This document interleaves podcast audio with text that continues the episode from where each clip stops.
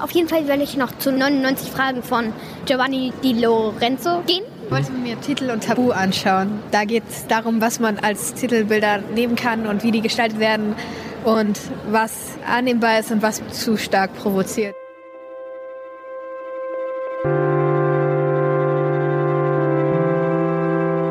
Die Geschichte hinter der Geschichte. Der wöchentliche Podcast für Freunde der Zeit.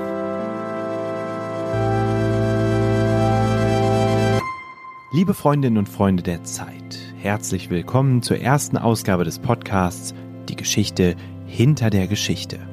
Wenn Sie sich die gedruckte Zeit wie eine Bühne vorstellen, auf der jede Woche eine Vielzahl von Geschichten im Scheinwerferlicht gezeigt wird, dann ist dieser Ort der Ort hinter den Kulissen, an dem die Regisseure und Autoren über ihre Ideen, ihre Recherchen und ihre Arbeit sprechen. Sie verraten an dieser Stelle in Zukunft jede Woche, welche Orte Sie für Ihre Geschichten besucht und mit welchen Personen Sie gesprochen haben, welche Schwierigkeiten Sie meistern mussten und welche Reaktionen Sie auslösen konnten. Und mitunter erzählen Sie auch, wie eine Recherche Sie selbst verändert hat. Die Gespräche führen mehrere Redakteure aus verschiedenen Ressorts der Zeit im Wechsel. Mein Name ist Jens Tönnesmann, ich arbeite seit zweieinhalb Jahren im Wirtschaftsressort der Zeit und für die erste Ausgabe unseres Podcasts habe ich etwas getan, was ich sonst nie mache. Ich bin nämlich nicht mit Block und Kugelschreiber, sondern mit einem Mikrofon losgezogen zu einer Veranstaltung, die es so auch noch nie gab, mit Menschen, die sich bis dahin noch nie so gezielt getroffen haben, sich aber in Zukunft häufiger treffen können. Die Rede ist vom Tag der Zeit, einer Begegnung der Leser der Zeit mit den spannendsten Machern der Zeit, die am vergangenen Samstag in Hamburg stattgefunden hat. Liebe Freundinnen und Freunde der Zeit, jetzt bitte ich Sie, sich einmal einen großen Hörsaal vorzustellen, mit einer Bühne vorne und hunderten Klappsitzen drumherum, die sich steil nach oben aufreihen. Auf der Bühne steht Giovanni Di Lorenzo, der Chefredakteur der Zeit, der zu Beginn unter anderem diese Worte sagt. Es ist die größte Veranstaltung mit Zeitleserinnen und Lesern, die wir unter einem Dach je gemacht haben. Also insofern auch ich habe vor dieser Veranstaltung mächtigen Respekt. Im Publikum sind in diesem Moment rund 1600 Leser zugegen. Außerdem Redakteure und Autoren der gedruckten Zeit und von Zeit Online. Den ganzen Tag über diskutieren und streiten sie miteinander, tauschen sich aus, lernen sich kennen und feiern den Tag abends mit einer Party. Also wir haben gerade im Audimax uns angehört hinter der Geschichte, die verschiedenen Reporter, die von ihren Recherchen berichtet haben. Also überrascht hat mich der Bericht der beiden, die nach Palmyra gefahren sind, dass sie dieses Risiko eingegangen sind, für eine Berichterstattung quasi als Kriegsreporter für die Zeit tätig zu werden. Das hätte ich nicht gedacht. Bei den Blattmachern, wie die Zeit eigentlich entsteht, fand ich aber auch gut gemacht. Vor allem, wenn man mal so die die internen Abläufe mitbekommen, wenn es um inhaltliche Sachen geht. Was kommt ins Blatt rein, was wird geändert und so weiter. Und das, was wir mitgenommen haben, ist, dass auch die Journalisten nur Menschen sind mit subjektiven Meinungen und Empfindungen.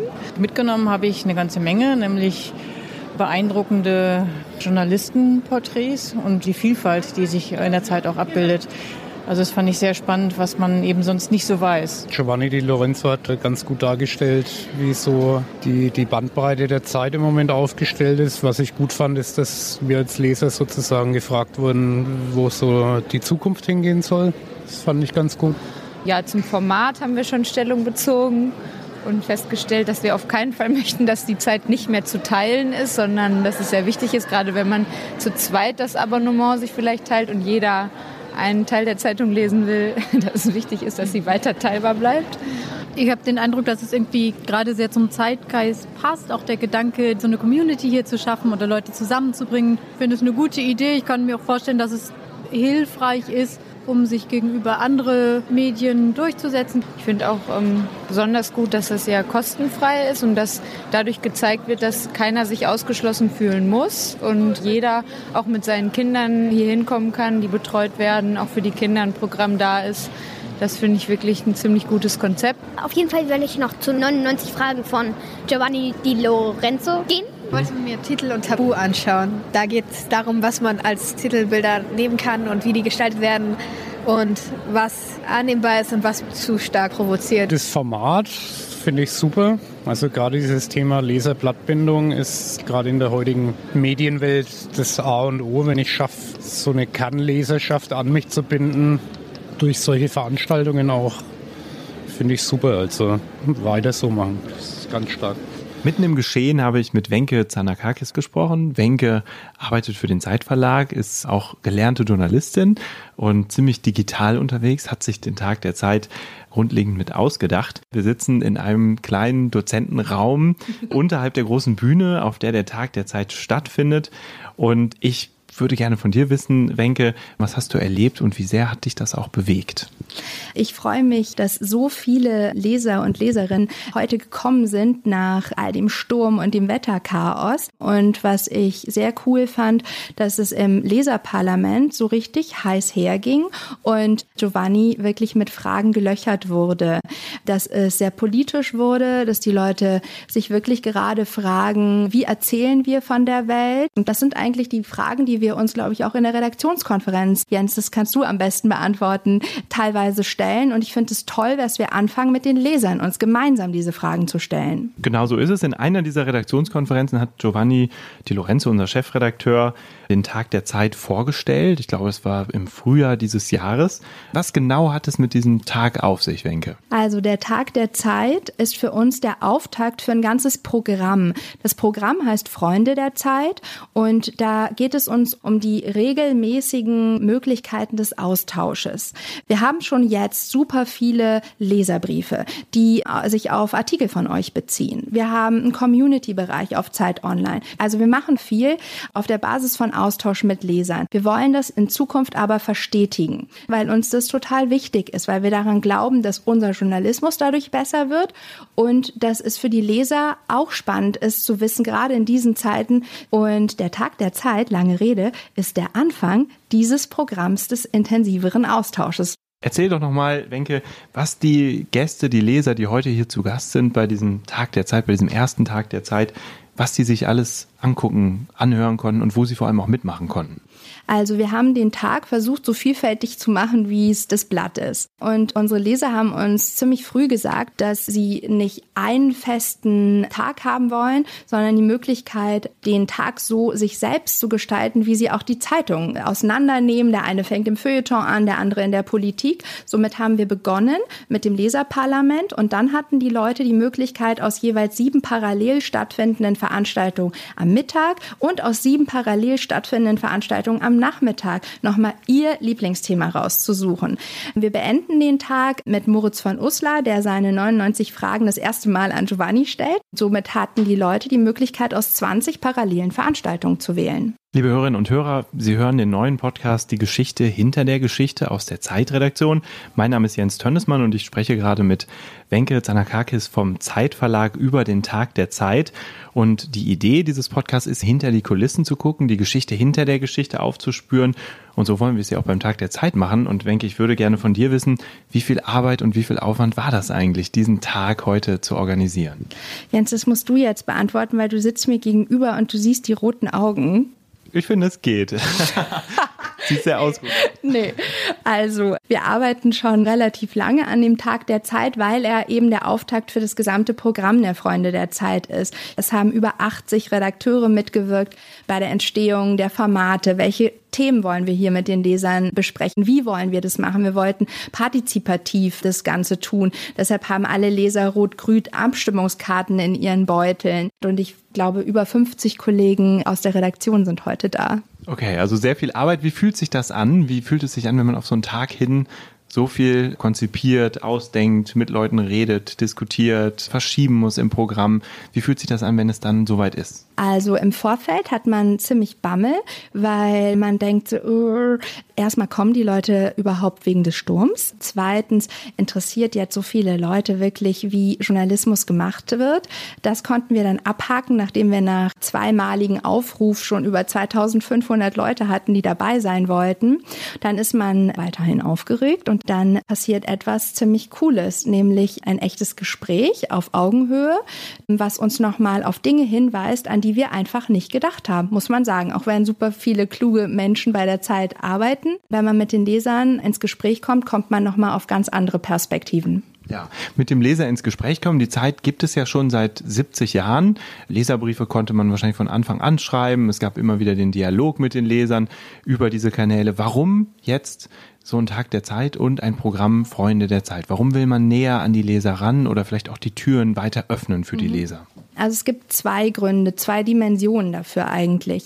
Eine Dimension ist die, dass die Redaktion auch Lust hat, gerade in dieser ganzen Diskussion rund um Filterblase gibt es viele Redaktionskonferenzen, in denen über Geschichten nachgedacht wird, die den Blick auf das Land irgendwie stärker in den Fokus rücken. Immer die Frage, ist unser Blick eigentlich vielfältig genug und spiegelt der wirklich das auch wieder, wie die Leute, die uns lesen, auf die Welt blicken. Ihr seid ja super viel als Reporter unterwegs, nichtsdestotrotz ist immer echt die selbstkritische Frage. Und das Zweite ist, dass es natürlich auch ein verlegerisches Interesse gibt. Die Zeit ist in der glücklichen Lage, dass das Abo total stark ist und die Treue der Abonnenten ganz, ganz wichtigen Beitrag für unsere ökonomische Unabhängigkeit bietet. Und dieses Abonnement wollen wir für die Leute noch attraktiver machen. Kann man überlegen, legt man der Zeit noch drei, vier, fünf mehr Ressorts bei oder macht man etwas anderes? Und wir haben uns nach Gesprächen mit Lesern dafür entschieden, eher den Journalismus der Zeit und die Köpfe der Zeit in anderen Formen zur Verfügung zu stellen, nämlich auf Bühnen, in den Regionen, wo die Abonnenten selber zu Hause sind. Das heißt, das, was sie aus der Zeitung kennen, dass sie da abends mit Freunden hingehen können und euch den Redakteuren stärker ins Gespräch kommen können. Gibt es ja auch andere Medienhäuser, die auf vielleicht ganz ähnliche Ideen, zumindest auf den ersten Blick setzen, also die Clubs gründen, in denen ihre Leser Mitglieder werden können, die auch online neue Dinge anbieten, die so ein bisschen Clubcharakter haben. Was macht das Programm Freunde der Zeit da so besonders? Wir haben uns natürlich auch mit den Clubs der anderen beschäftigt. Was ich persönlich total spannend finde, ist der Club, den die Atlantic gerade gegründet hat, The Masthead. Ich glaube, der geht so von der Haltung in eine sehr ähnliche Richtung. Die Kollegen in Düsseldorf machen etwas, was von der Ausrichtung ein bisschen anders ist, weil es echt den Nutzwert im Zentrum hat. Das funktioniert gut für deren Leser. Was wir gemacht haben, ist nicht zu überlegen, was ist jetzt das innovativste, krasste, coolste, sondern wir sind mit unseren Lesern ins Gespräch gekommen, haben denen zugehört und die haben uns gesagt, wir finden die Zeit toll, aber wir würden gerne die Menschen, die die Zeit machen und die Geschichten, die wir in der Zeit schon lesen, auch irgendwie anders noch erleben. Auf dieser Basis ist das Programm Freunde der Zeit entstanden. Noch einmal ganz klar gefragt, wie wird man ein Freund der Zeit? Alle Abonnenten der Zeit können ihre Freundschaft aktivieren, indem sie einfach auf freunde.zeit.de gehen. Und ab da können sie sich für alle Veranstaltungen, für die Redaktionsbesuche, für die E-Books, also die gesammelten Artikel der Zeit, können sie sich dafür registrieren. Vom Probeabonnenten bis zum 10 Jahre, 20 Jahre, 30 Jahre dabei seienden lesen. Noch eine letzte Frage. In der Ankündigung zu dem Tag der Zeit heute hat Giovanni Di Lorenzo gesagt, er wolle sich auch ein bisschen um gutes Wetter kümmern. Da habe ich schon gedacht, das ist sehr mutig hier in Hamburg, wo es oft regnet und es hat auch nicht so richtig geklappt. Im Gegenteil, ein großer Orkan ist über Deutschland hinweggezogen, der bis heute, bis zum Tag der Zeit noch Auswirkungen hinterlassen hat. Was ist dein Eindruck? Was haben die Leser und auch die Redakteure und Autoren der Zeit alles unternommen, um trotzdem heute hier dabei sein zu können? Es gibt eine Sache, die wir gerade gestern Nacht noch um 22 Uhr losgetreten haben, als dann wirklich klar war, dass die Züge zwischen Berlin und Hamburg wirklich nicht mehr fahren. Da haben wir dann noch ein Bus-Shuttle organisiert für die Kollegen, die in Berlin im Hauptstadtbüro von Zeit Online extra für den Tag der Zeit gekommen sind. Und die Leser, die uns aufgrund dieser gestörten Bahnverbindung abgesagt haben, die haben wir einfach mit in den Redakteursbus gesteckt und alle sind um 6 Uhr Uhr in den Bus gestiegen, sodass sie beim Tag der Zeit heute sein konnten. Darüber freuen wir uns natürlich total. Sehr schön. Liebe Wenke, vielen Dank für dieses Gespräch. Jetzt gleich geht's weiter. Ich wünsche dir noch viel Spaß heute bei dem Tag der Zeit und auch, dass du ihn bei der Party dann schön ausklingen lassen kannst. Vielen Dank an dich und bis dahin. Tschüss. Liebe Hörerinnen und Hörer, dies ist der neue Podcast Die Geschichte hinter der Geschichte der Zeit. Wir sind fast am Ende angelangt, aber eine Geschichte möchte ich Ihnen noch verraten. Und zwar die Geschichte hinter unserer aktuellen Titelgeschichte, in der es um die Frage geht, wie moralisch eigentlich Konsum ist und wie moralisch er sein kann. Aufgeschrieben von meinem Kollegen Markus Rohwetter im Wirtschaftsressort und ausgewählt von Ihnen, liebe Freundinnen und Freunde der Zeit, beim Tag der Zeit. Wir hören noch mal rein in die entscheidenden Momente. Wer ist für klassisches Elternthema Sinnsuche für ein Jahr? Bitte noch einmal gucken, sehr genau gucken. Sabine auch, auch Sie?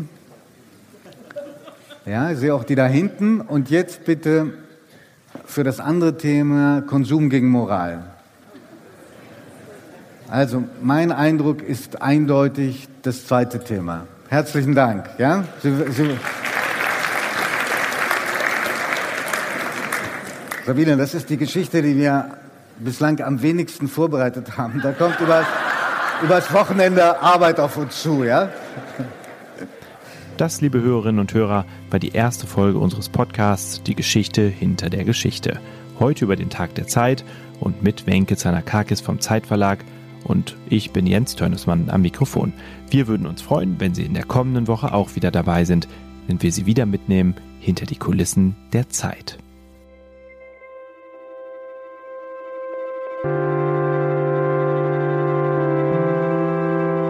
Die Geschichte hinter der Geschichte. Der wöchentliche Podcast für Freunde der Zeit.